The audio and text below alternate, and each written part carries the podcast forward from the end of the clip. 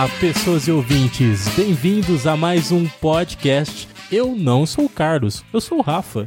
E hoje é o último capítulo, o último episódio, a última parte do especial de cinema do horror.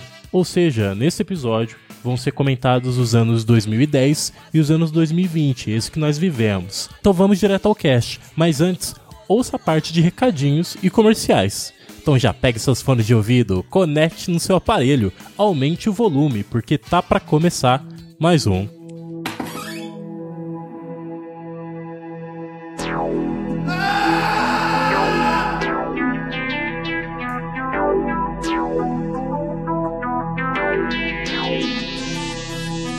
Você escuta Alexandre Frota todo dia com Rafão o no da Xuxa com carinho negão Ouve o creep, ouve o creep, ouve o creep, ouve o creep, ouve o creep, ouve o creep, ouve o creep Mari Fefe dão em filme.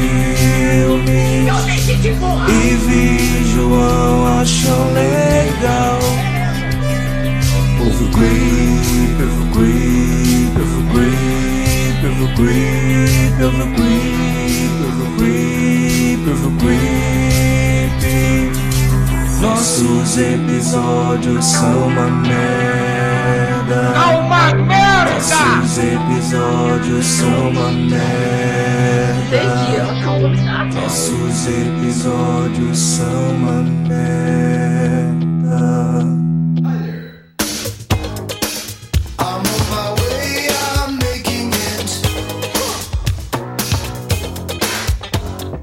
Então, Fafa, fala, meu querido ouvinte, tudo bem com você, velho? Como é que foi essa semana? O que, que você fez essa semana? E aí, ficou mais uma vez esperando pra chegar aqui no Creepcast na sexta-feira. Cara, durante a semana a gente teve uns probleminhas com os quadros secundários, mas a partir de semana que vem eu vou dar uma regulada e vai voltar tudo tranquilo, vai voltar tudo postado, tranquilo, com convidados excepcionais em cada quadro, cada coisa maravilhosa. E o Halloween tá chegando aí, né, gente? Pô, Halloween é o nosso mês, é o mês de todo podcast de terror que a gente comemora, a gente senta, a gente vai fazer saga, a gente vai fazer mais uma comemoração pra vocês. Então tem diversas coisas que a gente tá fazendo pra vocês pra esse mês de Halloween que tá chegando agora. Então, não perde tempo, cara. Não perde tempo. Você tá agora entrando aqui na área de recados especial do Creepcast. E é aqui que você fica por dentro de todas as notícias que o Creepcast tem pra te dar. E é claro, se você tem um trabalho e tem vontade de divulgar esse trabalho, você pode ir lá na DM do Creepcast que você vai aparecer aqui, porque todo mundo merece ter o seu trabalho divulgado, cara. Então, se você não quer escutar essa área de recados maravilhosa, você pode pular para 7 minutos e 15 segundos. e é isso, meu querido ouvinte. Como é que você tá? O que você tem feito essa, essa semana, meu querido? Saudade de você. E é claro que eu vim aqui, né, falar pra vocês, conversar com vocês e falar de uma ferramenta especial que o Creepcast tem, que é o Apoia-se. Ele é um site especializado em apoiar alguma coisa. Então você pode apoiar alguma coisa ali. E entrando no link do Creepcast, você pode se tornar apoiador a partir disso. E se tornando apoiador, você vai dar um gás a mais pra gente. É claro, você vai dar um gás pra gente produzir conteúdo em cima disso. E cara, sem contar que você vai ficar recebendo as coisas em troca, né? Porque após esse reajuste que eu estou terminando de fazer, que tem alguns impedimentos, vai ser vai ter uma reorganização e quem for apoiador vai receber coisas melhores, coisas, ó, hum, que eu vou te dizer, hein?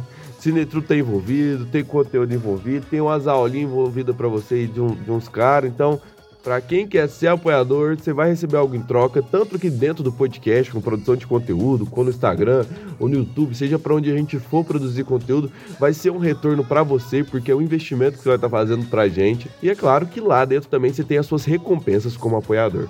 Tranquilo? Vamos pro próximo recadinho, meu amigo.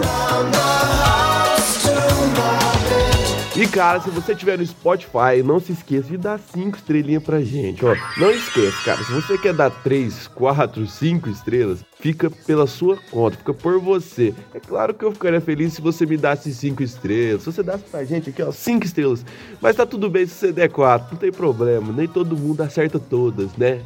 Mas caso você goste muito da gente, cara, é muito importante essa avaliação, porque ela, ela conta também nas recomendações. A galera chega aqui, a galera vai olhar e vai ver, nossa, tem esse tanto de estrela, com tanto de avaliações. É, eu vou dar um voto para assistir. Esses caras são ruins, mas por que, que, por que, que tem tanta avaliação boa? Escuta mais uma vez, acabam gostando da gente, entendeu? Você sacou? Compartilha pro amigo, não se esquece, nossas redes sociais como Instagram, TikTok, tá tudo aí na descrição, você pode entrar. Tem a rede social do Negão, tem o nosso Leatherbox, tem tudo. É só você ir aí conferir, compartilhar pro amiguinho, não se esquece de compartilhar no Instagram, responder as enquetes. Pô, todo todo programa nosso aqui no Spotify você pode lá dar uma olhada nas enquetes, tanto do Anchor quanto do Spotify. Eu acho que já tem outras plataformas também você pode tá achando essas enquetezinhas, essas perguntas que a gente faz para vocês. Vocês podem dizer pra gente tanto que vocês acham do episódio, tanto que vocês querem ver num próximo episódio. Então, ó, eu quero agradecer ao Gilson Rosa, a tantos outros que vivem comentando, que estão lá, estão sempre com a gente, né? Então, cara, muito obrigado a todo mundo que tá aí, a todo mundo que responde. Eu vou começar a estar tá respondendo aqui nos podcasts, né? Rapidinho, bem curtinho, para não demandar muito tempo. Então, muito obrigado a todo mundo. Esse podcast tá maravilhoso, maravilhoso, maravilhoso. Vamos logo para esse podcast, Rafa Editor. Sobe a música.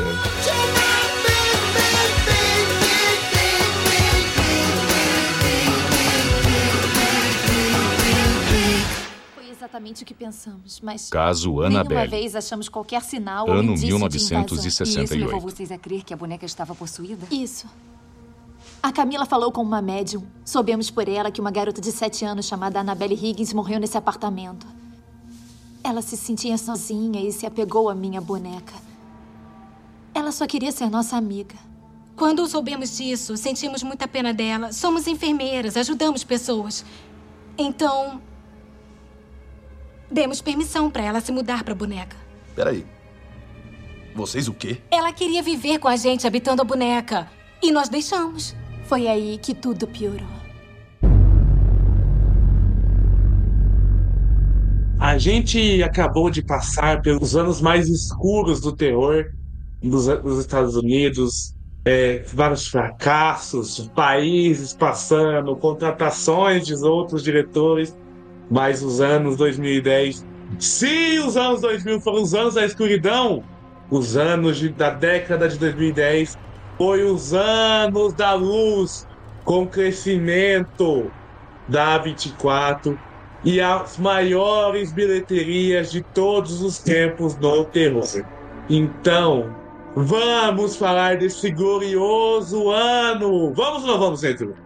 Claro que vamos. A gente tá aqui pra isso, porra. A gente veio pra fazer o que tem que ser feito nessa porra. Simples assim. Caralho, o maluco é brabo. E não ironicamente, eu acho que os anos de 2010 são o iluminismo do terror, tá ligado? Qual é o maior? Qual é o maior? Meu Deus, Deus do céu. Os anos da treva. claro que, ó, eu vou, eu vou dar o meu, eu vou dar o meu, a minha, a minha fase antes do Rafão, do Rafão falar o negócio. Ó, pra mim, nos anos 2000 foi o pior ano do terror pro cinema americano, tá ligado? Eu classificando isso na minha concepção. A partir dos anos 2010, tá ligado? Eu vi o crescimento da produtora, que a gente teve um episódio falamos duas horas, uma hora e meia, eu, Carlinho, o Rafão só baseando pá, que é a 24, são os produtores que eu mais gosto. Tirando isso, o Invocaverse, que é um negócio que eu gosto. É, o próprio, a outra saga do James Wan, esqueci o nome. Como é que é, Rafael? É, essa invocação a outra. A outra é Jogos Mortais. Jogos Mortais é a invocação do mod. Ah, é sobrenatural que ele tá falando dessa merda. Teve, so- Ah, teve Sobrenatural, mano. Teve muito, teve muito cinema fora dos Estados Unidos também. Teve muita coisa foda, entendeu? Eu concordo, assim, que os anos 2010 são consideravelmente um retorno interessante da produção de horror americana, assim, tem muito mais coisa interessante do que, na minha opinião, também nos anos 2000. Concordo. E graças a Deus, os outros países que a gente falaram que vinham fazendo outras produções legais não pararam de fazer também. Então as coisas vão ficando mais interessantes de todos os lados. E acho que principalmente, assim, a gente precisa entender que isso não é só de Hollywood, tá? Isso serve para qualquer país do mundo. Cinema sempre vai ser indústria e a indústria ela depende de popularidade, de certa forma. Então a questão não é tipo assim, às vezes as pessoas separam as coisas, né?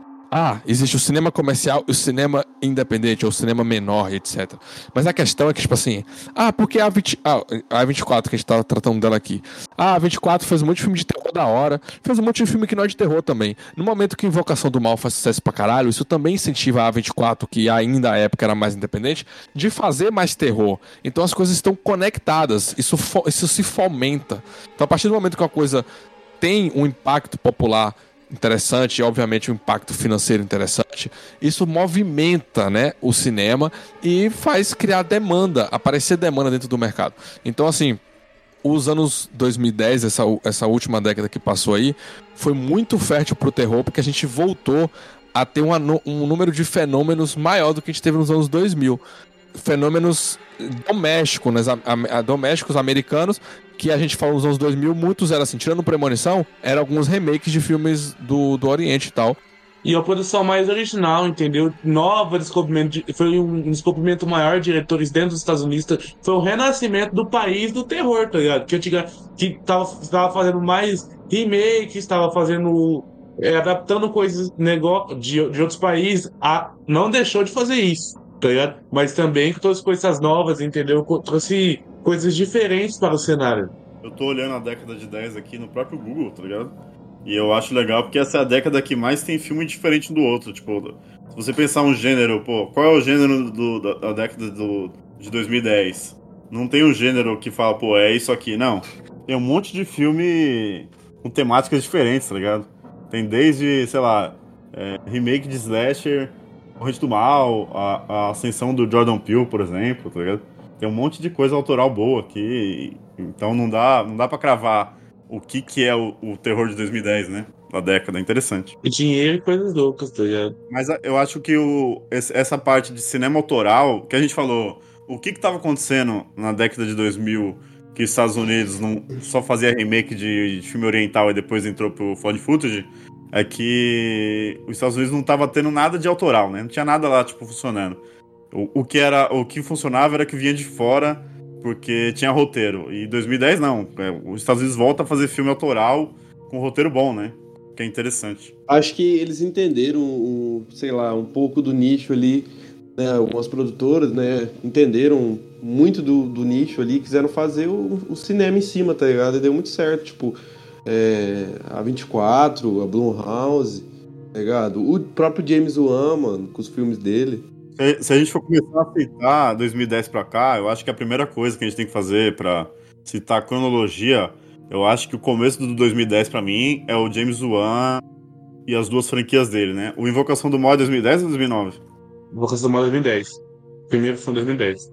Foi 2013. Sobrenatural 2010, eu acho. Eu acho que o, o James Wan, ele se reinventou, tipo, ele tava na... Ele fez Jogos Mortais, beleza, tal, tal, tal. E ele falou, pô, agora eu vou fazer outra coisa, eu vou fazer um, um cinema de, de um horror mais clássico, um horror de espíritos, do caralho, de possessão. E o cara simplesmente criou Invocação do Mal e Sobrenatural, tá ligado? Que foram as duas grandes sagas do começo da década, né?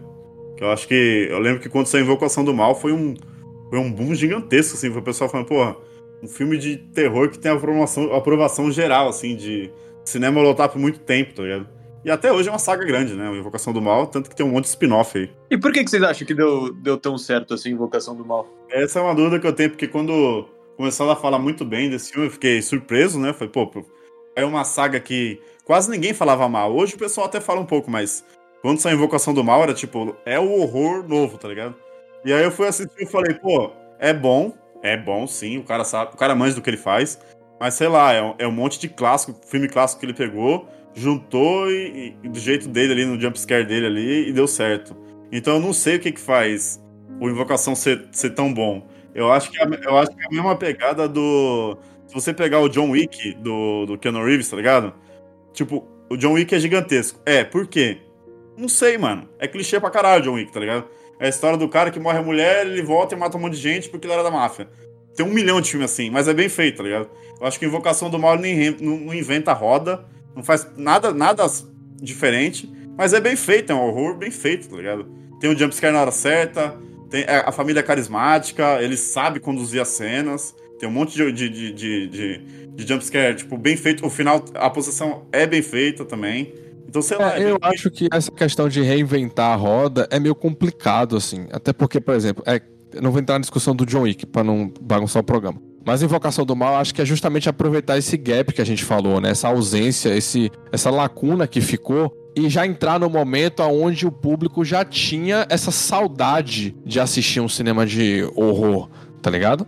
Tipo assim, é aquele momento que fica um vazio, tá ligado? E uma coisa muito legal, mano, é que, tipo assim, eu não vou entrar nesses bagulhos de bem-fazeres, né? Mas eu vou falar sobre é, essa parada do James Wan olhar e entender, tipo, fazer como os outros, entender o nicho, mano, e fazer um acumulado de filmes, tá ligado? Fazer um acumulado de filmes ali, entendendo que, sei lá, o poder universal do cinema seria o, o, o poder do bem, do amor, tá ligado? Que é, tipo, no final, ele sempre ganhando, ele sempre o protagonista ali, tá ligado? Sendo, tipo, o, o cara que, tipo, ele é um cara bom de coração e ter esse negócio do exorcista, de não saber e saber se pode fazer alguma coisa, tá ligado? Então, esse filme, ele, ele traz muito essa pegada, traz muito algo para chamar o público e entender um público, tá ligado? E formar algo, tá ligado? Então ele, é, sobre a questão de originalidade, reinventar a roda, mano, acho que pouca galera fez isso, porque originalidade não é um bagulho fácil, mas é um bagulho que, tipo, é feito incisivo, tá ligado?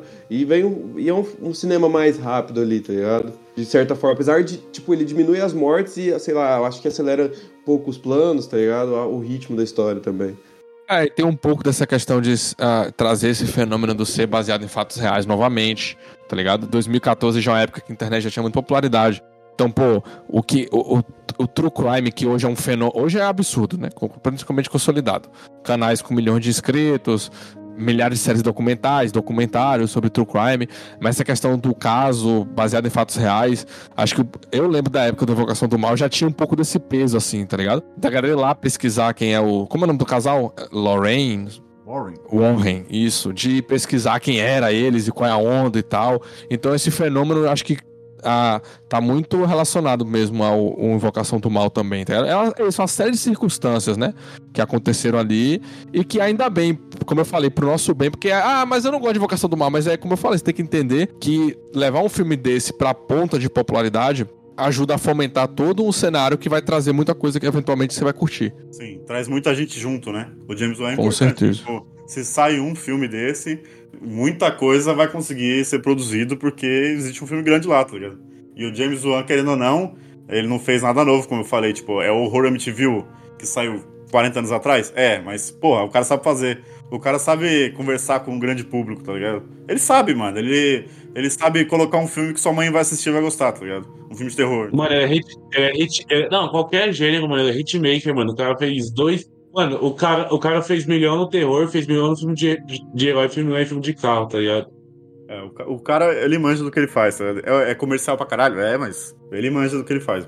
Mas é isso, passando o James Wan, aí tem que puxar mais coisa. Eu acho que a gente pode puxar, talvez, o maior filme da década de 2010 e favorito do nosso querido Oswaldo Martin, O Segredo da Cabana. Esse filme mudou o gênero do terror. Achei que esse ia ficar por último, que eu ia ter que citar ele como um dos favoritos. Porra, esse daí eu, eu acho absurdo, é muito foda. Você acha que ele mudou o gênero, mano? Eu não acho, não, mano. Eu acho ele famoso. Eu acho ele gigantesco, eu gosto pra caralho, mas eu não acho que ele mudou o gênero, não, mano.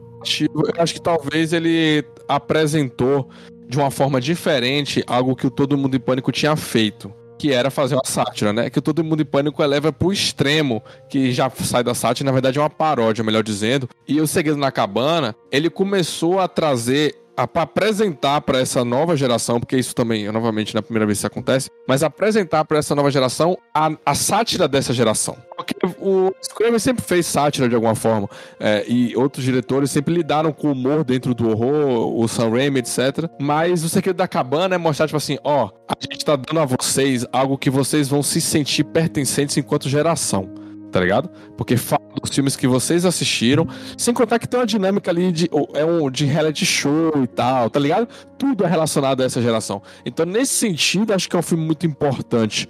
Não é de mudar, assim, ah, mudou tudo, mas é de marcar, falar assim, ó, galera, para vocês entenderem que vocês fazem parte de uma geração e até para libertar de certa forma, porque tipo assim, Segredo da Cabana, que é do início dos anos 10, né, deixa eu olhar aqui, 2011. Fala assim, ó, até aqui foi isso a partir daqui, já vamos ir pro caralho, vamos pra frente, vamos avançar, porque a gente não quer mais olhar pra trás. Eu já tô olhando pra trás, eu, Segredo da Cabana, estou olhando pra trás fazendo sátira disso, tá ligado? Vamos pra frente agora. Acho que isso é foda dele. Eu acho o Segredo da Cabana uma sátira mais trabalhada, mais desenvolvida. Não tô dizendo que é melhor que Pânico, mas eu acho uma sátira mais trabalhada, mais desenvolvida que Pânico, tá ligado? Eu acho mais inteligente também, né? Isso, é, mano. É um negócio.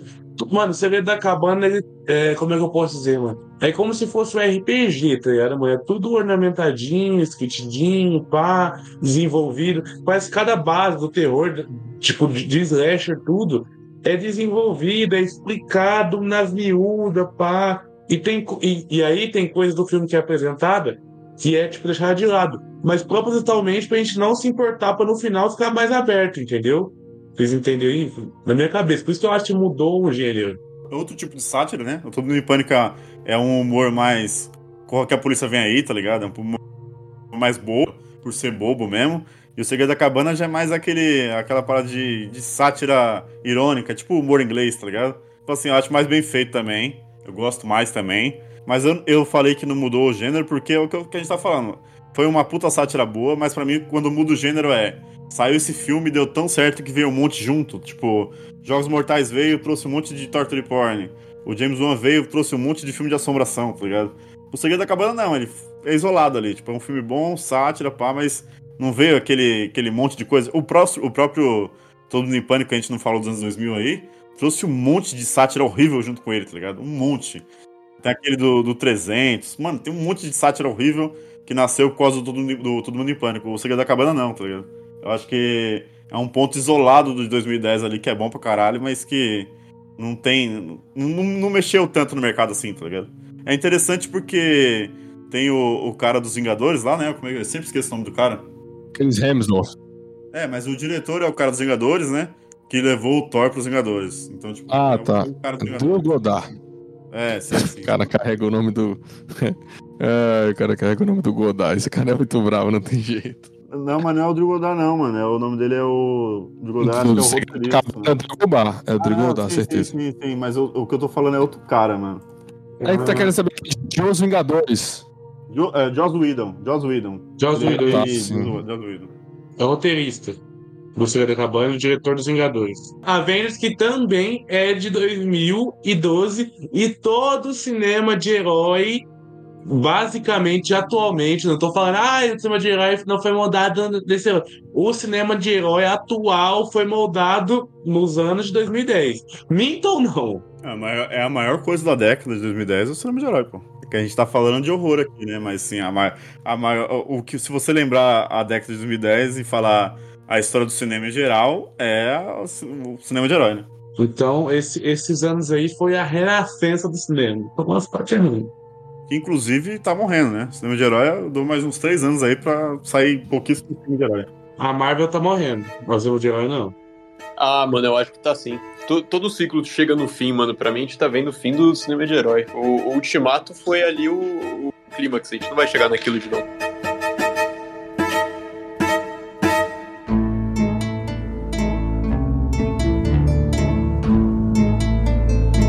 Tá falando de 2010, é o que a gente falou, não tem nenhum gênero, não tem nenhum gênero, tipo, é a década de slasher, então a gente vai ter que falar mais de casos isolados, tá ligado? Tipo, de, de diretores ou de filmes isolados.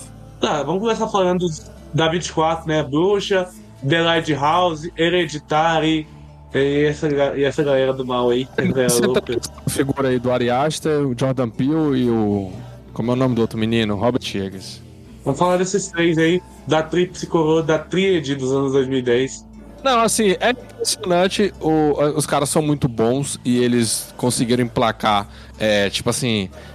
Uma coisa não, não atrapalha a outra. Então, assim, os caras são muito bons. E eles também estavam, tipo assim, na hora certa, no lugar certo, tá ligado? E isso fez. Esse combo aí é, criou esse fenômeno absurdo em torno deles. E, consequentemente, em torno da A24, que tava fazendo os filmes deles. Os dois primeiros filmes de cada um, pelo menos, Corra e Us, A Bruxa e o Farol e Hereditário e Midsommar, porra, provavelmente são os filmes de terror mais populares da década junto com os filmes do James Wan que a gente falou, tá ligado? E isso é impressionante, assim. Os caras conseguiram, caralho. Em seis filmes, é, a A24, obviamente, ganhou dinheiro pra um caralho. Lembrando que o Jordan Peele não é da 24, da Blue House. Lembrando isso aí, só os outros dois, só os branquinhos, só. Blumhouse, que junto com a A24 é a maior produtora do ano, né? Que o, o Jason Blum lá, ele pega qualquer roteiro que você fala. Se ele falar o roteiro é bom e for barato pra ele, ele taca a pau, tá ligado? Acho que a Blumhouse faz muito mais filme que a A24 ainda, né? Tipo, em quantidade, né?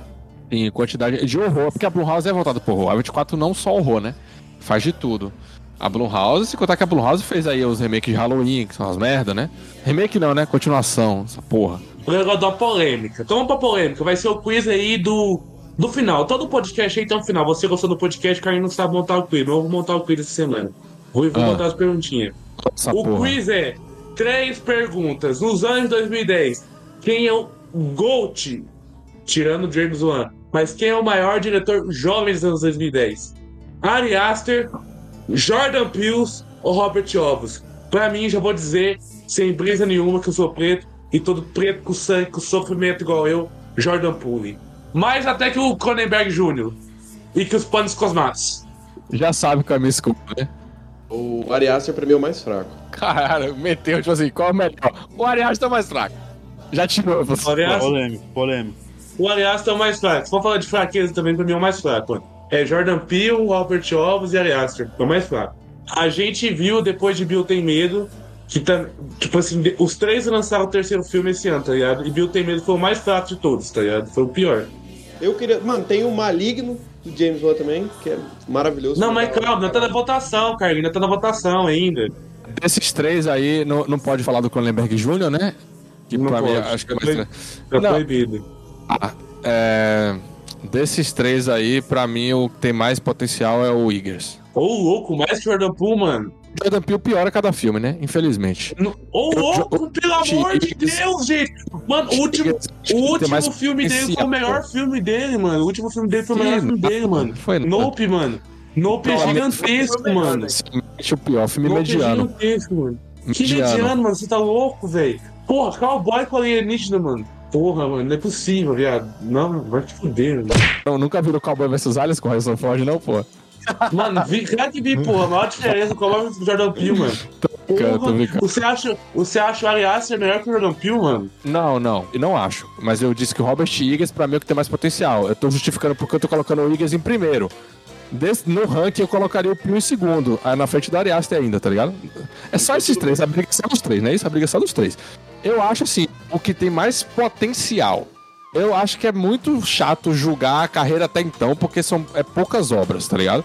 O que eu acho que assim que futuramente tem mais potencial, na minha visão, é o Eagers. Até pelo, pelo posicionamento dele depois do último filme, de falar assim, ó, eu não quero fazer isso aqui, porque não me deram liberdade e eu vou voltar pra fazer o que eu quero, tá ligado? Então assim, o Eagers hoje é o que me dá mais curiosidade de assistir um filme novo, que acho que nesse sentido, é potencial, tá assim, pô, qual potencial? O que, que, que o cara pode me oferecer? Eu acho que ele pode entregar coisas mais potentes do que o Pio, pensando no que ele vem fazendo, tá? Depois do Corra e tal. E o Igor, tipo assim, pô, o cara. É que é foda, o cara já tem engatilhado um remake de Nosferatu. Isso já me dá uma curiosidade muito grande do que ele vai fazer e tal. Mas assim, eu acho que no fim das contas. Aí que eu vou trazer a loucura agora. No fim das contas, mesmo o Eagles achando que tem um potencial de entregar os filmes mais interessantes, o que eu acho que pode fazer o, o- um filme só, tá ligado? Vai errar um monte e do nada vai fazer um filme absurdo. Ainda acho que é o Ari Aster, tá ligado? Acho que o Ari vai ser o mais inconsistente, mas na hora que ele acertar vai ser mais interessante do que os outros. Eu acho que o Eagles é o que tem potencial de todo filme oferecer um trabalho interessante sempre. Eu acho que o conceito, o modo como ele terror, acho que é o que eu acho que o conceito mais interessante, assim. Meu voto é o Jordan Peele também, pelos filmes ainda. Eu acho que o, o, o Robert Ovos aí é o, é o mais, como diria, mais pé no chão dos três, né? O mais clássico, assim. Faz um filme mais que a gente pode esperar, a gente já sabe o que esperar dele. E o Ari Aster é o que o Sinetro falou, é o, é o mais fora da caixinha, é o que pode acertar muito e errar muito, porque cada filme dele é, é muito diferente um do outro. Mas pra mim, se eu for assistir, eu prefiro o Jordan Peele e se sair filme dele, eu vou procurar primeiro, tá ligado? Que eu acho o, o mais autoral dos três. E é isso. Paulo da Garganta do podcast. Vai, Paulo. Mano, eu, eu boto meu voto no Jordan Peele, velho. Tipo assim, o que eu sinto dele é o seguinte, ele tava, tipo, em Corra. Eu gosto muito da primeira metade. Eu acho que no final, tipo, vira só uma matança e, e questão de roteiro, pra mim, tipo, não tem nada ali além de matança. Mas, tipo, dava pra ver que, mano, o cara tinha potencial, tá ligado? O cara tava explorando ali uma coisa que tava crescendo, só acho que ele não resolveu bem. E aí veio o Nope. E aí, pra mim, o Nope, mano, ele se consolidou ali pra mim, tá ligado? O cara, pra mim, o filme é. Ele fez tudo que tinha que ter sido feito da maneira certa, do começo ao fim. O jeito que ele vai contando a história, as ambiguidades. O próprio cartaz do, do filme é ambíguo, porque o chapéu do, do personagem lá, que é o. que é o Glenn, né? Não vou lembrar o nome do ator. No cartaz parece que é o chapéu de cowboy dele, mas é o próprio OVNI em si, né? O, o esqueci o nome do OVNI. Enfim. Mas eu acho que, mano, no, nesse filme ele se consagrou muito pra mim, velho. Eu também acho que é o melhor dele. E em questão de contar a história, em questão de é, conduzir a narrativa e até em questão de direção, sabe? Usar de pequenos elementos pra ir crescendo a história. Tipo, de uma parte pra frente você reconhece o OVNI não só pela nuvem, mas é a nuvem que tem as bandeirinhas, tá ligado? Porque ele engoliu o cavalo. Então, tipo, eu acho que em pequenos detalhes ele faz uma coisa muito genial, assim. Bota ele em primeiraço. Mano, eu vou fazer meu ranking, que é o Robert Eggers, o Jordan Peele e o Ari Aster. É isso, eu não vou ficar comentando, os caras já comentou demais. Eu queria falar alguns filmes de, dos anos 2010 até 2020. Eu queria falar de A Criado, eu queria citar A Criada, porque A Criada é um filme muito bom, eu gosto pra caramba. É, a gente vai separar os anos 2010, então eu tenho alguns para falar depois. Eu tenho Freak, No Corpo de um Assassino, que esse filme é maravilhoso também. Eu acho que esse filme ele é, é muito cômico e muito e ao mesmo tempo ele, é, ele te envolve bastante na obra, então você fica você, tá, fica, você fica ali junto com como espectador, tá ligado? Eu queria falar de Animal Cordial, filme brasileiro, que é muito interessante, é muito legal o, o, o discorrer e, e, o roteiro é bem legal, velho. Então assista, eu acho que só esses filmes que eu falei, tem muito mais, ó, tem muito, muito mais filmes. Acho que o Cinetru, se ele parar pra, pra falar, a gente esqueceu de falar nos passados, mas tem o, o Crepúsculo, né, no, no, nos anos passados. Como a gente falou, também tem a, tem a, a Joy do Cournot, que fez Raw e Titani, né, tem ela também. Titani foi depois do, do, dos anos 2020, né, pra frente. Não, foi 2019. Não, foi, foi 20, é. Foi 19. É, Raw, Raw merece uma menção honrosa, né? Fazia muito tempo, pelo menos do que eu sei, que as pessoas não saíam do cinema para vomitar. E o Raw conseguiu causar isso, né? Tem o Beating to Death, vocês viram isso aí? Acho que é australiano, Beating to Death. Que é tipo Bater para Matar. Que é um novo filme aí, que é o famoso Tão saindo para vomitar do cinema. Que o Jetro tá falando dele todo dia e o trailer é realmente pesado. Mas é, é o novo. Tão saindo para vomitar do cinema trailer é pesado, é bom. O trailer é, é, porque, é porque, tipo, esse bater pra matar, ele, parece que é literalmente o filme, tá ligado? Que é uma história de vingança em que envolve muito, tipo, espancamento até a morte, tá ligado? Então deve ser isso. Para finalizar os anos 2010 e parte logo para a última década atual, então eu só queria citar o nome de um artista que fez um clipe em 2010 chamado Kanye West, ou IE, fez o clipe de Runaway, então quem quer encerrar é, é, esse, essa parte aqui, né? Com, com Runaway, que é maravilhoso. Que porra Runaway tem a ver com, com cinema de horror, mano? Não entendi nada. É, não tem. Eu, eu tô falando que não é, não falei. Foda-se, eu também sou. Você é fã do seu jeito, eu sou do meu, não sou o seu. Meu nome é Carlos. Tá bom, tá bom, Bostão. A gente falou da 24 aqui, eu falei da Blumhouse, né? Aí eu entrei no site da Blumhouse e aí tem os lançamentos futuros, que é o que é o Insidious agora, Sobrenatural que saiu, o Exorcista e o Five Nights at, at Freddy's lá, tá ligado? Que vai, que vai sair agora. Isso. Descendo o site dos caras, tem todos os filmes que eles fizeram, tá ligado? E, porra, pra cada acerto da Blumhouse tem uns 10 que é só piada. E é só de 2010 pra cá, tipo, o, o Amityville, o Acordar, tá ligado? Que é uma bosta o Black Christmas, que eles fizeram o remake, o Verdade, Verdade é o Desafio, tá ligado? Mano, tem muito filme aqui, mano. É, Halloween Kills. Muita merda. Puta que pariu. Deixa eu descendo aqui, ó. Tem o remake de Martyrs, que é outra bosta. Tem um monte de atividade paranormal. Tem o Ija, que é ruim pra caralho. Tem. Pô, descendo mais. Tem o. Noite de Crime lá, no, o Purge, tá ligado? Um milhão de Purge que só prestou o primeiro. Mano, tem muita coisa ruim no. a Blumhouse. Tem o Amizade Desfeita. Porra, tem um monte de filme ruim. Amizade Desfeita é bom, Amizade Desfeita é bom. É, o, esse aqui é o 2, é o dois, tá ligado? O Dark Web, que é uma bosta. Eu também acho bom, acho, eu também acho bom. Os filmes que eu ia citar aqui antes de gente passar. É, deixa eu citar o meu aí, que tem muito aí. Deixa eu citar o meu, que eu ia citar três. É um monte aqui, vai. A Garota Sombria Caminha pela Noite. Eu acho foda, mano. É um filme sobre, tipo, sobre uma vampira islâmica, tá ligado? E, e é muito. Mano, eu acho um filme diferente, tá ligado? É um filme que é fora do, do eixo. Ele foi. Ele concorreu ao Sanders. E aí por isso eu conheci, conheci ela, tá? Eu não sou viciado no Sanders esse negócio. Mas eu curti muito esse filme. Outro filme que eu quero citar também, que a gente não falou, mas por grande parte desses dois caras teve os novos pânicos, que é Red or Not, ou Casamento Sangrento, que é também um meio horror comédia sobre uma família que, que tem um jogo é, sádico aí, e a, e a menina antes dela, casa, depois dela casar com o marido dela, entra nesse jogo que é o Red or Not, e é isso, mano. O filme é muito bom e graças a ele aí, ou infelizmente a ele, a gente tem o novo Pânico. E o meu favorito, meu filme favorito de todos os tempos, é do Panos Cosmatos e do maior, um dos maiores atores de todos os tempos aí, Nicolas Cage, Mandy, tá ligado? Meu filme favorito, não da década, mas o de terror, tá ligado? Tá lá indicando. Mandy é sobre uma, uma religião falsa, drogas, anos 80, Nicolas Cage cheirado, psicodelismo, meio parecido também até com, com o barulho do, da família Manson, tá ligado, mano?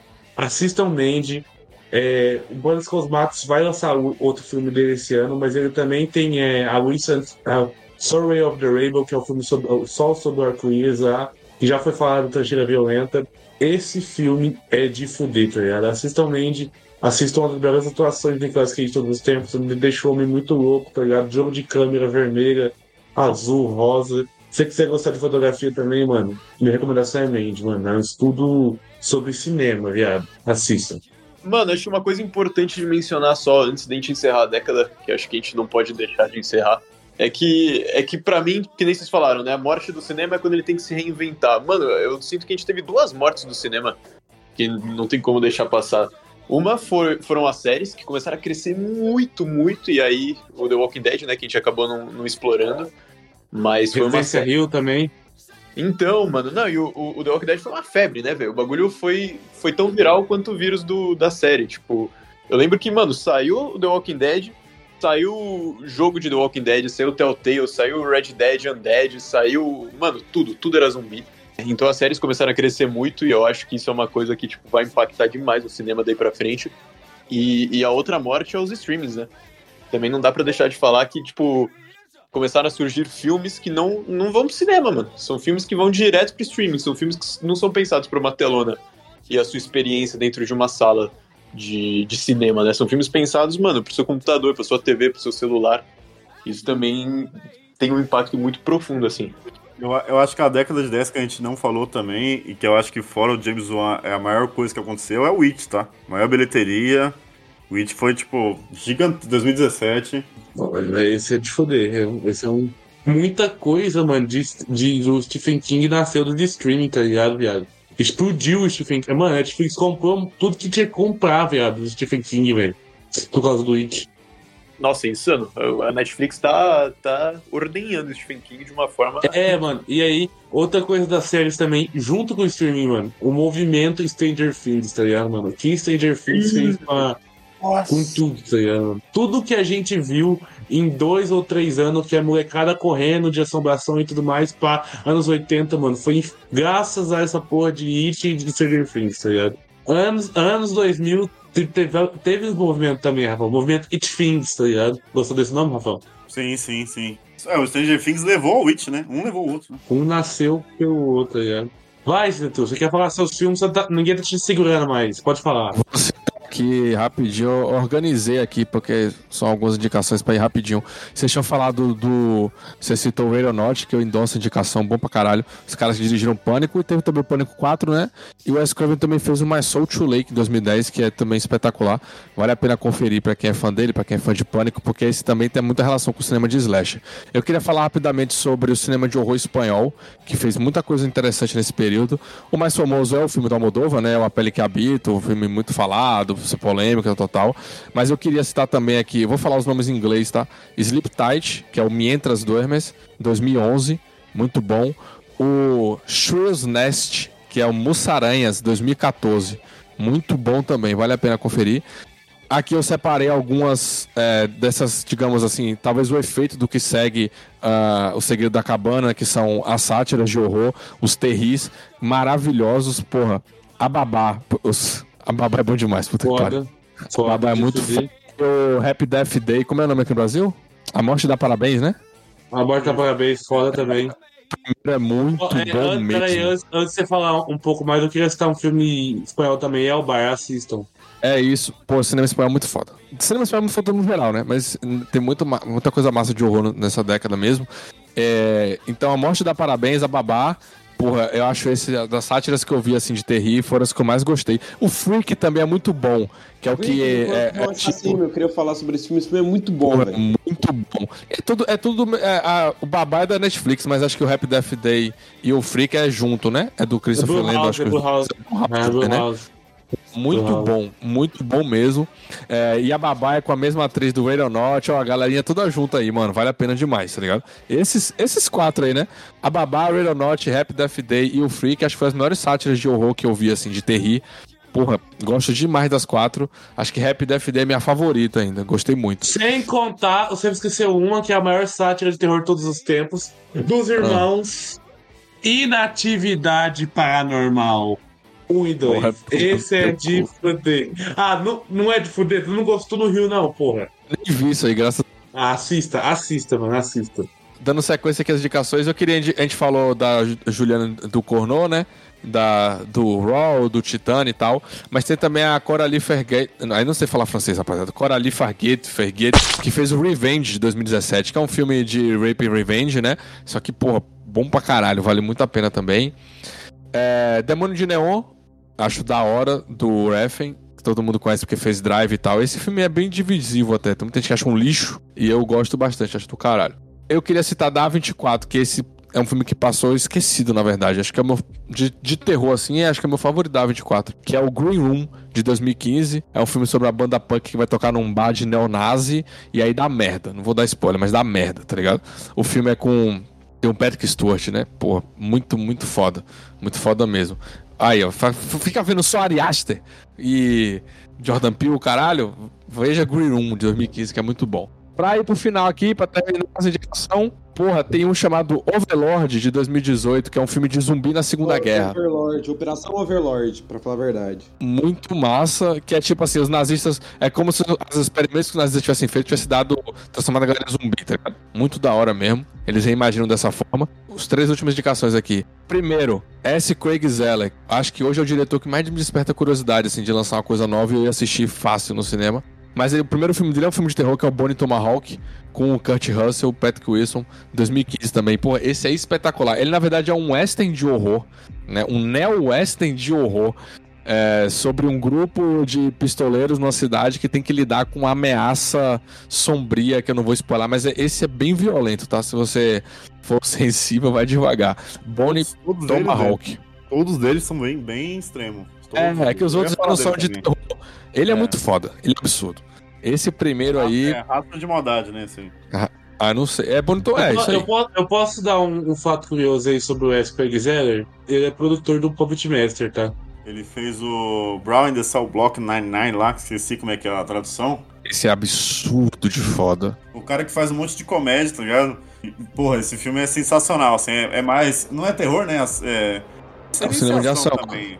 Não, é de ação, pô. É de ação, é de ação, mas, pô, pesadíssimo, tá? E o Vice Vogue atua pra caralho. Ele atua pra caralho, ele pica. Fratura exposta é terça-feira de tarde nesse filme aí, ligado? Pesadíssimo. É, pois é, vai devagar no filme do, do Zella. E o último que ele fez, que é o é com o Mel Gibson e o Vogue, também, pô, espetacular. Enfim, e pra terminar, os, os sul-coreanos que eu resolvi aqui, o Trent Busan, que já falou, que é outro filme de zumbi maravilhoso. E finalizar com o que, pô, o que eu considero é o meu filme de terror favorito aí dessa década, que é o The Wailing, de 2016. Não lembro também o nome no Brasil, enfim. Lamento. É, esse, junto com o Espelho de Carne, o, o de terror nacional, são os dois únicos filmes que me deram medo na vida, velho, de verdade. Porque coisa que mexe com folclore é, é meu ponto fraco, tá ligado? Esse Espelho de Carne, é os únicos dois filmes que me deram medo, assim, adulto, tá ligado? Medo. Falei assim, cara, porra, é. Esse é um filme de, de exorcismo, é, o demônio entra na criança, só que por ser coreano ele lida com o folclore sul-coreano. Enfim, esse é o meu favorito da, dessa última década aí. Espetacular, espetacular, absurdo, absurdo, muito foda. Como é que escreve? Deu ele? Deu Alien é D, tipo T-H-E, e o Alien é W-A-I-L-I-N-G. Wailing. Esse filme tava na Netflix um tempo atrás. Tá? Porra, não deixem de conferir esse, velho. Esse é absurdo, absurdo. Eu fiquei com medo, real. Eu acho que o problema dele é ter quase 3 horas, tá ligado? Só isso, mas é bom filme. É isso mesmo, é 2 horas e 36. Mas assim, eu, eu, não acho que o filme fica. Não acho que esse tempo pesa. É foda no dia a dia, pô, tirar esse tempo pra assistir, eu entendo. Mas dentro do filme, em questão de ritmo, acho que não tem problema, tá ligado? Pra mim o filme flui, flui muito bem, assim, não cansa, não pesa, não é arrastado. Porra, é, é perfeito, filmaço. Eu queria indicar aqui o Creepy, que é, que é igual o nome do episódio. Nossa, esse é foda. Creep, Parabéns, Rafael. Creep, bom pra caralho, muito bom, assistam. Sul-coreano de, de, de, psicopata, foda. Que é do, do Kurosawa, né? Pulse, o Kuri. Calma aí, tem o, tem o do clipe do Kurosawa e tem o clipe do Patrick Bryce também, tá ligado? Que é bom pra porra. Então, Creep, Raça de Maldade. Você é o próximo que a gente não falou nenhuma vez, é um filmaço, eu adoro esse filme. Sempre que passo eu assisto. Eu assisti umas 20 vezes, bom pra caralho. E Hell House. Hell House tem LLC, sei lá como é que fala isso. Mas procurem Hell House. É um filme de found footage é, de uma casa mal assombrada. Tipo assim, os caras, eles pegam uma casa e eles fazem uma mansão mal assombrada. Tipo de parque de diversões. E eles pegam e é a história dessa casa que deu ruim, tá ligado? Eles pegaram um hotel lá e fizeram uh, uma casa pra se divertir lá, de parque de diversão. E aí começou a morrer gente lá, tá ligado? E é o documentário sobre eles chegando na casa e o que que deu lá e como é que foram parar todo mundo na delegacia e morreu gente. Só que assim, tem muito bagulho de espírito e se você tem medo de palhaço, você vai cagar nas calças, tá ligado? É o filme mais pesado de palhaço que eu já vi na vida. Eu não tenho medo de palhaço, mas eu fiquei meio em choque com esse filme, tá ligado? Porque, tipo assim, tem uns, tem uns lifestyles de palhaço que eles põem na casa, tá ligado? É tipo uns bonecos de palhaço tamanho humano. E do nada os filhos da puta começam a andar lá dentro, tá ligado? Porque é, é mal assombrado, né? E porra, mano, é de cagar nas calças, tá ligado? Você vê um palhaço andando é, num, num, lugar fechado, é de cagar nas calças. Esse filme é muito bom, mano. E ninguém fala dessa porra. Mano, eu queria falar do, do ator que fez o é, Don't Briefing, que o Sam Raimi foi produtor do filme, né? Ele fez um filme também que é o VFW, que eu e o Rafael assistimos. Achei que você ia falar assim, é o PF da puta o nome do filme. Ai, puta que pariu! É o cara que fez Avatar também. E aí o filme, é, o filme é sobre é um bar, né, que velhos ex-fuzileiros é, vão frequentar. E aí um monte de moleque drogado começa a mexer com eles, tá ligado? Tipo, sem, sem pira nenhuma. E o filme começa a desenrolar isso, desgringolar ali. É, o filme é, é legal, é interessante, é um filme divertido de você assistir, tá ligado? É uma trecheira boa, um monte de velho batendo em um monte de cara doido. Então, assista, esse filme é engraçado, ele é divertido. A gente assiste e ele se, a gente se diverte assistindo. Ele me lembra o Green Room, tá ligado? O Sala Verde. Eu falei aqui na estante. Eu, eu, quero, eu, quero, eu quero puxar um filme aí em, em homenagem à nossa amiga Mila, que se ela não viu esse filme, eu tô sendo sexista, tá ligado? Mas ela tem cara que já viu esse filme, que é The Love Witch, mano, tá ligado? Esse filme aí a, a galera gosta aí, mano. Eu nunca vi esse filme e é um meio que horror comédia, pá, da Ana Biller, mas é, deve ser bom, mano. Deve ser bom. Tem o Amizade Desfeita. E tem o Khan, o Khan, tem o Khan também. Agora, só para finalizar, só para finalizar mesmo, para partir para atual, para os anos, para a década atual, eu queria falar de, de dois diretores que fizeram uma trilogia de filmes, participaram do VHS Viral e dirigiram é, o Cavaleiro da Lua eles fizeram uma trilogia bem legal, que é o Spring, o Synchronic e o The Endless, que são filmes que de certa forma se conectam e eles têm temas é, diferentes um pouco uns dos outros. Eles um fala mais de amor, o outro fala de, de, de voltar no tempo, mas mexe mais com algo ali com dimensões, voltar no tempo e tudo mais, né? Algo mais científico, também com uma pegada de horror, mas também é é, é uma ciência meio que ali funciona como ciência, mas também é meio mitológico e tal. E o The Endless, que tem uma pegada de terror, tem uma pegada de horror cósmico. A gente não falou nada de. Eu já, eu já falei pros caras pra gente gravar um podcast algumas vezes de horror australiano, o nego só falou do. Eu, fa eu falei do que eu me garanto, eu falei do que eu me garanto, não falei do que eu me garanto, tá ligado? Falou de, você falou do The Love Ones, mas tem, tem o Triângulo do Medo, tem o Lake Mungo, tem o Wolf Creek, tem muita coisa vindo pra cá do de horror australiano, tá ligado? Do Sam Burney também, outra coisa que eu me garanto, tá ligado? Que é The Devil's Candy, é, que é um filme sobre roqueiros, pintores, no meio de uma fazenda possuídos por demônios, tá ligado, mano? Tudo que o Rafão gosta, fazenda, pintura e rock, né, Rafão? É Demônio bom não, mesmo. é de Deus. Esse é bom mesmo. Tem o Túnel também, né? Que é um dos maiores found footage aí dos últimos tempos também. Que é australiano também. Pô, tem muita coisa de.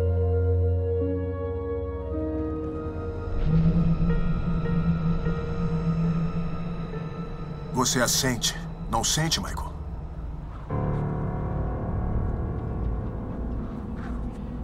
Você sente a máscara?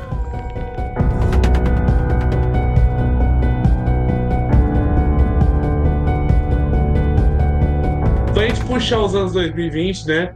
A gente pode começar falando sobre o remake do Halloween. O maior hype dos últimos anos que acabou virando essas merda que virou aí. Começou em 2010, tá ligado? Puxa aí, Rafão. Você que é mais fã de Halloween todo mundo aqui. Eu garanto isso. Mano, a gente já falou muito de Halloween, velho. É aquela coisa, eu acho, eu acho o remake aceitável, eu gosto do remake, do primeiro filme. Eu gosto do Kills também, porque é divertido. E aí o 3 é, é meme, né, mano? O 3 é. O 3 é meme, tá ligado? Mas sei lá, eu gosto de Halloween até um certo ponto. Mas não mexe muito comigo, não, esses remake do Halloween, tá ligado? Foi legal pra, pra trazer o Michael, o Michael de volta. E, e, tipo, veio depois do It, mas não. Pra mim não. Eu não, não. Eu não tenho vontade de assistir, tá ligado? É, o, o- Mano, os Halloweens, eles são filmes legais, são filmes divertidos, tá ligado? O primeiro é muito da hora.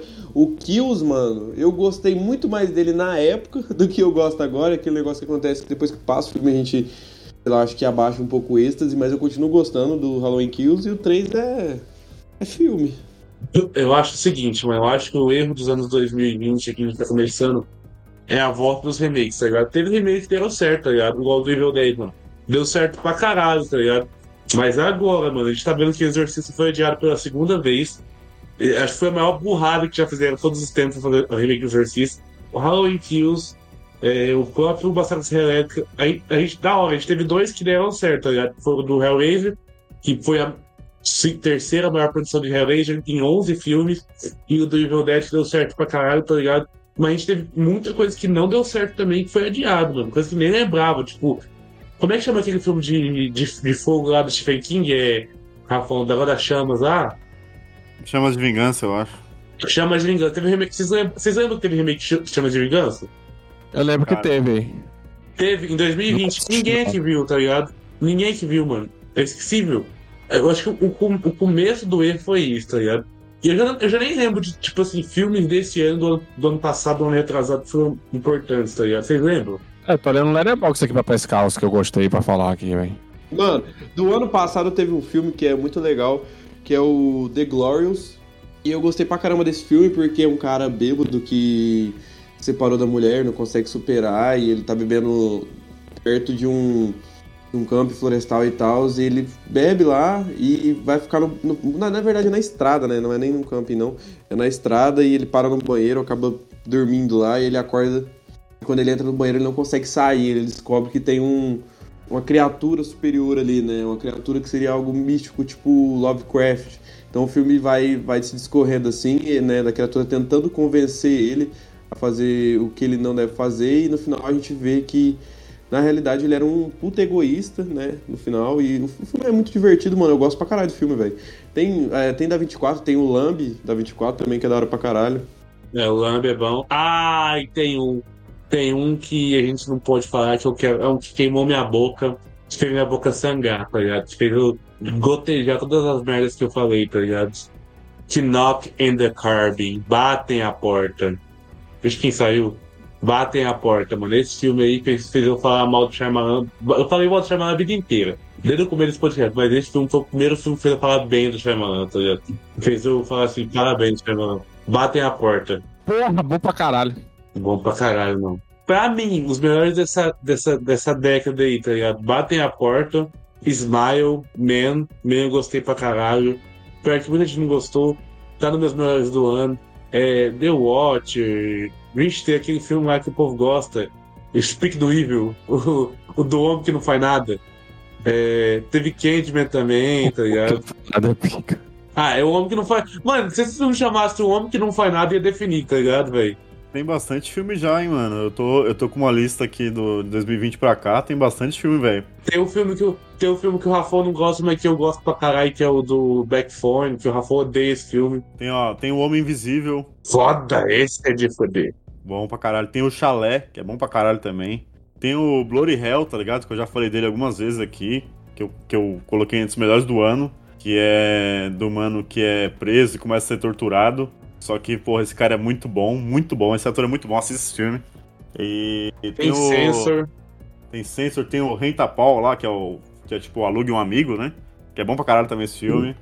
Tem o Host, que foi o da época da pandemia, que estourou tudo lá, que fez sucesso pra caralho. Tem os Inocentes, que o Nego falou esses dias, que é bom pra caralho também. Tem a Medium, que saiu agora, que é bom pra caralho também, que eu não gostei do final. Tem Sick, tem o Lugar Silencioso, tem Candyman, tem Maligno. Silencioso, dois. Dois, sim.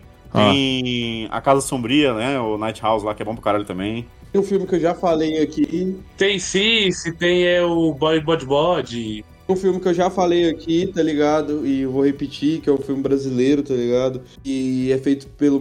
Ele é dirigido pelo Matheus Marchetti, que é o Phantom Summer, o Verão Fantasma, tá ligado? É do de 2022. Outra vez que você fala do Phantom Flame, eu lembro da sua história de um fantasma, viado. Essa história me pega. Salvou minha vida, né, viado? Salvou minha vida. E o Shaw de. É, teve aquele lá do, do homem lá do Kevin Bacon e o Shaw de Heavy Left também tira violenta. É, Possess tem a trilogia do X aí, do. Que vai sair agora o último, que, é- que foi gigantesco também. É, João e Maria também. Pra quem não gosta, eu gosto pra caralho. Tem Spree do Carlinho. é, tem Bad Hair. Barbarian. Porra, tem essa. Mano, tem, tem muito filme, tem muito filme, velho. Tem muito filme. Pô, Realmente é, tem. foram, foram, três anos bons, né, mano? Eu acho que esse ano é o mais fraco. Tem muito. É o que eu tô falando, mano. Tem muito filme que a gente nem sabe, velho. Tem uma lista aqui, tipo assim, que eu já tô, tipo, sei lá, no 384, tá ligado? Muito filme. Vocês acham, que, vocês acham que esse ano é o mais fraco até agora? Acho que é, né? É o mais Também fraco, teve, é o mais fraco. Teve a greve de roteirista também, mas eu acho que. Eu tô olhando aqui e esse ano não teve grandes coisas ainda, né? O foda é que Talk to Me tá chamando muita atenção, tá, tá ligado? Mano? Chama, é, o Talk to Me tá roubando a atenção do Evil Dead, tá ligado? Tipo, é de bagulho de ser o melhor filme do ano, mano. Eu vou assistir, eu vou assistir hoje o Talk to Me. Eu, eu, eu. Eu também. Eu acho que tem filme muito bom, mano. Acho que tem pra sair ainda, até o final do ano vai ter um filme muito bom. Eu tenho fé nesse ano. Se não for esse ano, vai ser ano que vem, mas eu acho que tem muito filme bom que pode sair aí. O melhor ano do cinema até agora, dos anos 2020, foi 2020, foi ano passado, tá ligado? Ano passado foi de fuder, viado. Ano passado foi um bom ano pra terror. 2021 também foi um bom ano pra terror, mano. Então teve bastante coisa, dois anos, né? Mano, tipo, eu entrei numa lista aqui, mais de 400 filmes ali, tipo, de 2022, 2021. Saca? Então é muito filme, muito filme mesmo. Então tem muito filme pra ver, muito filme que a gente não viu. E como o Sinetro fala, mano, tem filme aí pra ver até eu morrer, tá ligado? Se eu quiser parar de ver daqui pra frente, desse ano agora. Desse dia pra frente agora eu não assisto, vou assistir só pra trás. Se tu eu morrer de assistir. 945 já tinha. Os caras traduziram SIC pra isolamento mortal. Puta que pariu. Intancável traduziu, Puta né? que pariu, mano. O nome do filme é Sick. Deixa Sick, tá ligado? Quatro letras. Os caras põem a porra do nome de. Mano, quem vai olhar isolamento mortal e vai falar, pô, acho que eu vou assistir esse filme? Ninguém vai assistir esse filme, velho. O mais genérico É. possível, tá ligado? Tem um fenômeno aí do. Do X e do Pearl também, né? Acho que esses foram os mais A galera falou pra caralho. E todo mundo na esperança de que vai ter o terceiro e tal. Todo mundo aí, caralho, não sei o quê. Ma- o Max XXXine, nome forte, né? Eu até gosto do X, mas o Pearl acho uma merda. Eu acho que é o maior exemplar aí dos últimos anos, dos últimos três anos, deve ser esse- essa trilogia aí, mano. Que é, Porra. é o que mais o pessoal fala, tá ligado?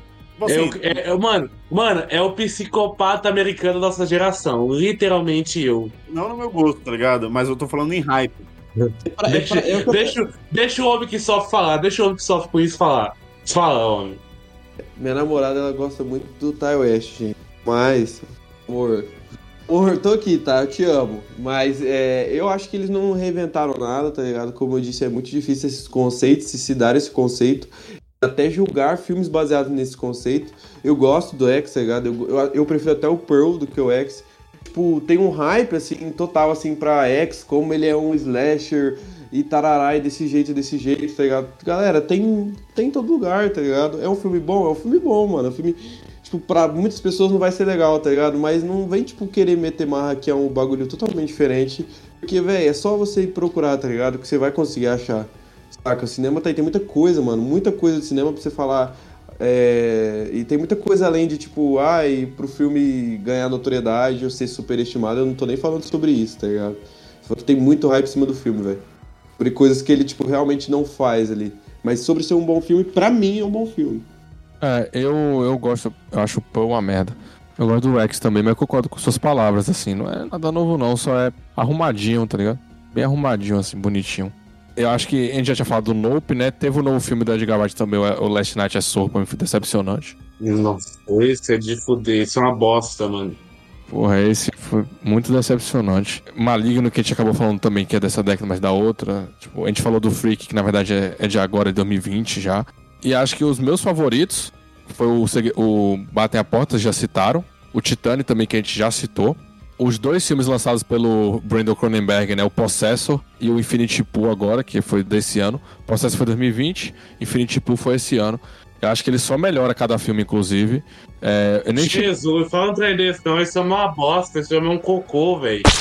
O Antiviral eu não cheguei a citar na década passada, que é da década passada. O Possessor acho que já é melhor que o Antiviral e acho que o Infinity Pool é melhor ainda do que o Possessor. Então, para mim, é tipo assim. Tô já quero ver o que ele vai fazer depois, tá ligado? Eu acho que ele tá ganhando mais espaço também. Ele, está, ele tá na Neon, né? Aí ele trouxe o Cronenberg pra lá, inclusive. Então ele meio que tá ali na. tá no estúdio, então acho que ele vai ter mais oportunidades e tal. Tô bem ansioso pro que ele vai fazer. Como é que é o, o nome do filme do Come Barro lá? Do Come. Com Barro, não, gente, desculpa. É. Come Plástico? Come Plástico?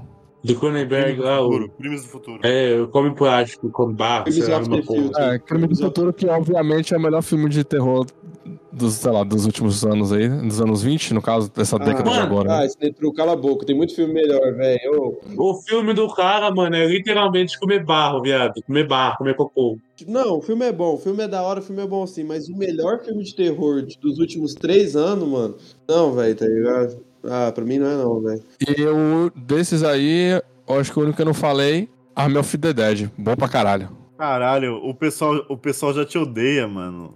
Sem fazer força, tá ligado? Desculpa, pra, coitado do pessoal. Então, ó, pessoal, pra vocês aí, os três melhores filmes de terror de, de, desses anos 20 aí, é em terceiro, Army of the Dead, em segundo, O Segredo da Cabana, em segundo, Batem a Porta, e em primeiro, Crimes do Futuro. É isso aí, rapaz. Oh, mano, Army, Army of the Dead é muito ruim, mano. Muito ruim. Que isso, que absurdo. Tá maluco? Como é que é ruim o filme daquele, porra? Hellraiser é muito melhor que o Army of the Dead, velho. Tipo assim, eu tô falando de questão de terror, tá ligado? Você tá querendo falar de terror? cinema. Demais. Ah, que eu odeio cinema, mano. É porque eu não gosto só as coisas, não, filha da puta baiano. Que eu não gosto de cinema! Na verdade, estamos diante do crime de xenofobia. Isso, infelizmente, ainda é comum e acontece. Mas a lei trata isso como crime.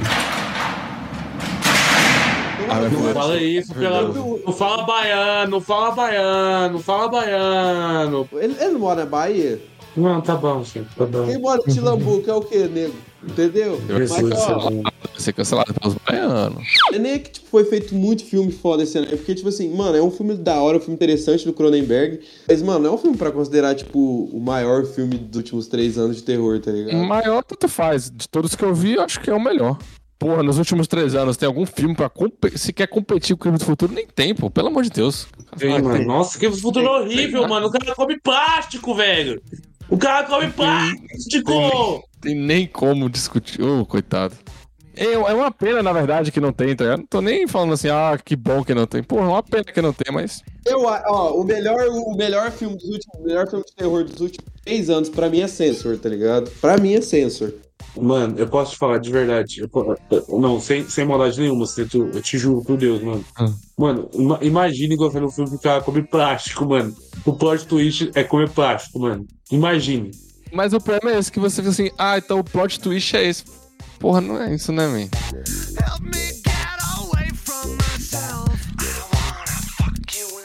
Eu acho que teve dois hypes que a gente não falou ainda de 2020 pra cá. Que um foi o Rua do Medo, saiu na Netflix lá, um monte de continuação perto da outra, que fez um hypezinho até que grande, e é de terror, né? Querendo ou não, é é baseado basicamente em slashers dos anos 80. E é legalzinho de assistir, tá ligado? Eu acho que é um slasher que a Netflix tentou levar pro- pra adolescente, tá ligado? Pra, tipo, familiarizar adolescente com Sexta-feira 13, essas paradas. E é legalzinho, tá ligado? Nada demais, mas é bom. E o outro foi o Skinamarink, que, nossa, na época que saiu esse filme, ficou insuportável o Twitter por causa dele. Só quero corrigir uma frase. Diz, a frase que eu disse pra Esquina Marink: se cortasse meia hora do filme, se cortasse meia hora do filme, ficaria melhor se fosse o. Me... Eu, eu me arrependo, estou estudando, estou afim, peço perdão, não vou falar mais esse tipo de coisa. Se tivesse que cortar, se tivesse que. Não, pode deixar.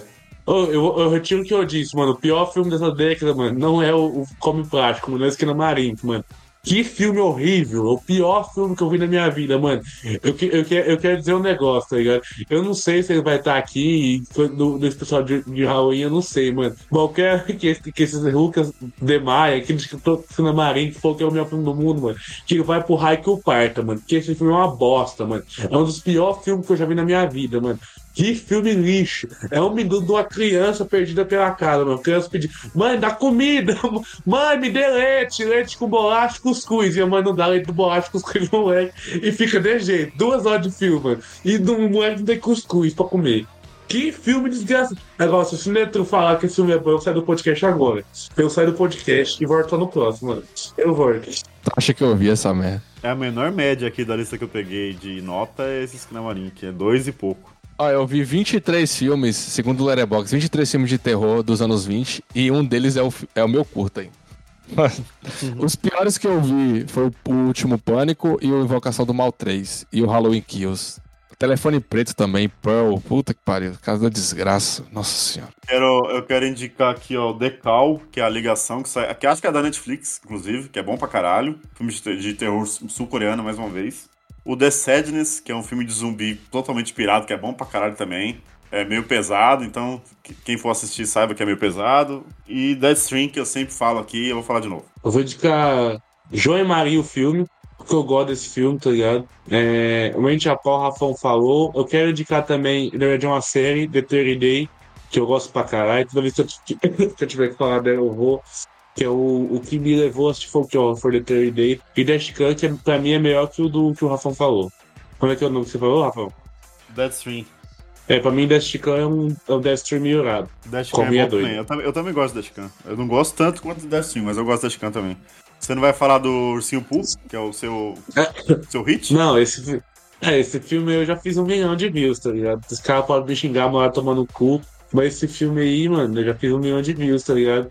E vai ter, e vai ter o dois que j- já mandaram a foto do, Tigrão, você viu, né? Que já liberaram o Tigrão pra eles agora. Tem um maluco envolvido que é famoso, mano. Eu sei que o Ursinho Pulso Sangue de Mel vai sair, já saiu no Brasil, tá ligado? Assistam esse filme, só pelo menos pra falar mal, tá ligado? E assistam mais o TikTok do The Nerds. E no futuro assistam outras coisas aí que vão sair. Do cara que popularizou o The Nerds do Brasil. Vulgo eu. Boa. É que, é que pior é que, velho, eu vi a lista, eu ouvi todos os filmes que vocês falaram, mano, eu pequei esses últimos três anos. Descobri agora. Não vi basicamente nenhum desses filmes, velho. O que você viu, Paulo? Fala comigo. Conversa Mano, com o Gabi. esses filmes que vocês citaram, nenhum, velho. Nenhum. Eu tô. Década de, dos anos 20 aqui, eu não tenho absolutamente nada pra falar, por isso que eu tô quietinho. Vai ver Army of the Dead, tem na Netflix. Arm of the Dead. Ah, não. Minto, eu, eu vi o, o Nope, né? Só o Nope, mano. Fora esse. Eu vou mandar umas recomendações aqui de filmes. The Glorious, que eu acho que é um filme da hora pra caramba. O The Night House, de 2020, que esse filme também é é interessante. esse filme é uma... Nossa, eu vou fazer uma contra-recomendação, que é My Best Friend Exorcism, do ano passado, que esse filme é um- Porra, esse é de fuder uma desgraça. Esse filme é, pior, é o pior filme de todos os tempos, mano. É, o Watcher. Watcher é maravilhoso. Esse filme é, ó, impecável. Não tenho o que eu falar desse filme, velho. Esse filme é muito bom. Pra mim foi um dos melhores do ano passado. Sensor, assista Sensor, que pra mim é o melhor filme de terror desses últimos três anos. Eu sou realmente fissurado por Sensor, direto eu tô reassistindo. Inclusive, acho que eu vou reassistir hoje de novo, porque eu realmente gosto. O filme do Del Toro, que é o Nightmare Alley, que esse filme é da hora, é interessante. Gostei muito de assistir esse filme, foi uma, das- foi uma experiência bem interessante relembrar e entrar nesse universo do circo. Acho que esse filme faz isso e é bem legal, eu gosto desse filme. Eu lembrei de outro que eu assisti também. Toque, Toque, Toque. Acabou de lançar. Não sei se vocês, vocês já eu ouvi, assistiram. falar, eu ouvi falar do Toque Toque Toque. Minha namorada me chamou pra assistir, mas a gente vai, eu vou assistir ainda. Vocês assistiram A Freira 2? Alguém assistiu? Não. Não, Ainda quero não. ver, mano. Dizem, dizem que tá bom. Dizem que, tipo, pegaram os erros do Freira 1 e corrigiram, né? Então vai ser Lost de melhor filme, que Feira 1 é uma bosta. Seca. É, então. Essa, Eu essa é a brisa do aí a Freira você, 2. amigo. Parece que eles fizeram isso, tá ligado? Pelo que eu li assim, eles não fugiram, eles não criaram nada que adiciona muito à história, mas tipo, pegaram e, e melhoraram tudo aquilo que já tinha sido feito, basicamente. Mano, eu queria falar do Willis Wonderland, que é o filme do Nicolas Cage batendo em animatrônico. Esse filme é muito da hora, é muito divertido assistir esse filme. Mas isso eu queria ter visto, velho. Você não viu, não? Infelizmente não. Antes de acabar, eu quero dar um roteiro de filme, mais um roteiro de filme gigantesco, tá ligado? A gente teve filme aí sobre o Simpu, vai ter um filme sobre o. Como é que chama aquele do. Lá, que o povo vai pra, pra pizzaria, tá ligado? Mas eu, além do futuro filme da Guinda Pastoreiro que o Rafão tá produzindo, né, Rafão? Estamos criando roteiro, você vai dirigir tudo, Oswaldo Marques. Eu e o Rafão, como o Rafão como ex-fumante e eu como fumante ativo atualmente, a gente vai criar, a gente tá escrevendo o filme do Camelo, do Camel, tá ligado, mano? Vai ser o novo filme da Creep Studios, mano. E vai ser... Você tá rindo, Rafão? Engasguei aqui, mano. Pegou tudo menino. Mano, não, imagina que foda, viado. Um filme sobre como o cabelo da Camel, viado, virou um vilão, mano. Igual o filme do Winnie the Pooh, viado. Ia, não ser foda, mano? Ai, caralho. O, o camelo da Camel e aquele leãozinho do karaokê do Rafa Electronics, tá ligado? Nossa, viado, mano. O camelo da Camel, mano. Ia ser tipo. o- Mano, não tem o Winnie the Pooh sangue mel? O nosso ia ser camelo da Camel, cigarro e mel, tá ligado? Porque não tem um rimo pra camelo. Ia ser de fuder, mano. O camelo da. Ca- Mano, ia chegar o mini. Ia chegar o mini Rafão de 14, 15 anos, mano, que fumava cigarro todo dia. Aí o Rafão vai, vai fazer faculdade de contabilidade financeira, pá. Ele volta, mano, sem fumar, mano. Aí o camelo da Camel fala assim: O quê? Eu não tô fumando mais. Você tá fumando mais? E começa, prende o Rafão, mata a mulher do Rafão, mata o Rafão e pode fumar, mano. E o camelo da Camel tá terror. E cigarro na boca do Rafão não vai. Fuma! Fuma! Ia ser o filme do momento. Ia ser o filme do momento, mano. Então fiquem ligados. Ano, esse ano vai sair Neguinho do Pastoreiro o filme. E 2024 vai sair Camilo da Camel o filme, mano. Vai ser foda. Apoia ou não apoia, Paulo? Paulo do Lógico, mano. Tá louco. Eu vou fazer um convite oficial pra você, Paulo. Você já trabalhou como ator? Já, mano. Eu vou te convidar agora, tá aberto, tô falando a verdade, mano. O Paulo, ele vai ser. Não vou dar spoiler, o Paulo vai ser o camelo da Camel. Tamo fodido. Topei, mano. Já topei, já. Sinetu, você que vai dirigir o filme do Camelo da Camel, rapaz, que você tá falando que tamo fudido. Mano, ter o artista e já tem os roteiristas, viado. E o Carlinho, que é o diretor cênico. Eu vou dormir, rapaziada.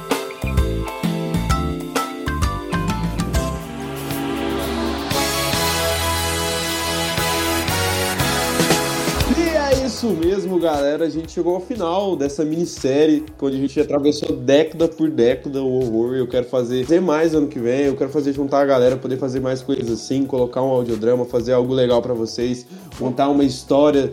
É, é, porque o cinema é sobre contar histórias, contar um pouco dessa história também dentro de um audiodrama, dentro do próprio audiodrama do Spotify. Eu tenho muito interesse de fazer, fazer até um, um link no Catarse para vocês apoiarem. Tipo, acho que o Negão também chama a gente junto, a gente quer fazer um RPG, a gente quer produzir conteúdo para vocês. E é muito mágico passar por essas décadas e ver como o, a gente se relaciona com o cinema, como as pessoas, em so- como sociedade se relaciona com o cinema, é muito da hora.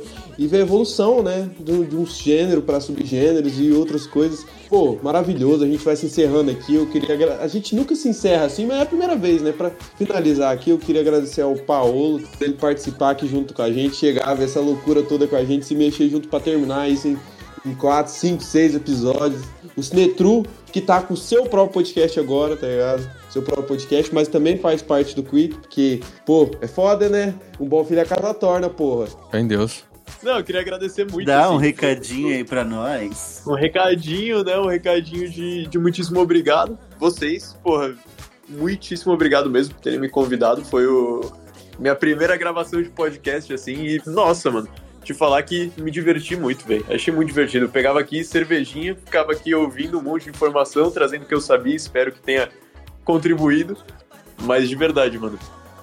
Foram vários episódios aí muito divertidos de gravar. Muito legal de poder ter participado dessa experiência com vocês. E é, só tenho a agradecer, mano. E vai rolar o filme do Camelo da Camelo, Paulo. Pode ligar que nós vai montar, mano. Falta só um cenário e uma fantasia de camelo. Tem o Rafão tá escrevendo o roteiro. Meu curta-metragem até 2000, final de 2025, meu primeiro curta-metragem vai ser tá sendo finalizado. Eu tô falando, mano. O Cine- Cinetru, você tá, você tá disponível pra, pra dirigir um filme do Camelo da Camel? Vontade, só chamar o pai que tá online.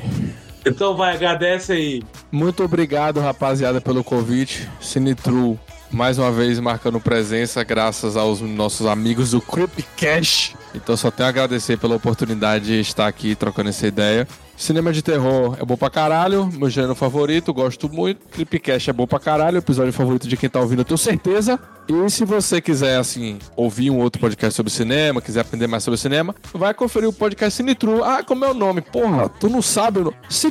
Só botar Cinetru no Spotify. Tem também a página no Instagram lá pra você trocar ideia, falar comigo no direct, mandar caixa, pergunta na caixinha de pergunta, ver quando sair episódio novo. Cara, sai episódio novo aqui no Cinetru. Então segue a gente no Instagram, Cinetru. Olha o nosso podcast Cinetru no Spotify. E tamo junto. É nóis. Tá perdendo tempo sem fazer um episódio do Scorsese em Cinetru. Ia ser o gancho pra, pro pessoal, mesmo que seja pra, pra te odiar, o pessoal ia ouvir. E, e pra essa molecada aí, mano, ô, vai para, para um pouco de assistir filme, vai ver sua vida também, mano. Vai, vai, vai. Vai curtir um pouco sua vida também, tá ligado? Todo mundo é prazer, não vai ser nerdão, não, tá ligado? Vai tomar no cu, No último-? Tá aí no- um aí. no último- no último ele- no último ele puxa- Cadê o do melô do melado do cu? Tá falando aí? Meu filho, ô filho, filho, filho, ali. filho. Eu tô, eu tô botando pra viver. O Rafa, Rafa, enquanto ele tá aí falando aí, nós tá fazendo. Nós tá dando cultura pro povo, né? Nós tá fazendo filme, né, Rafa? Enquanto ele tá aí, ó. O, o cara tem um podcast de cinema falando pro pessoal parar de assistir filme, é foda. É, Não, velho. aí é complicado? Eu tô falando pro cara dar uma parada de assistir filme, mano. Vai, vai um pouco ver sua vida, depois você volta, assiste mais filme. Ô, o, mano, o cara faz duas coisas, na, faz três coisas na vida, mano. Ele assiste TikTok, vê filme e, e camelo da camel. É as três, é as três coisas que ele faz na vida. É as três coisas que ele faz na vida, mano. Então, mano. Harry Stanley. Bota o Bob Dylan aí, o Rafão da Camel. Coloca aí, Knox, termina essa bosta aí com o Knox da Heaven's Door. Um abraço, a gente ama vocês. Esse negócio é puto pariu. Knock, knock, knocking on heaven's door. Knock, knock, knocking on heaven's door. Knock, knock, knocking on heaven's door.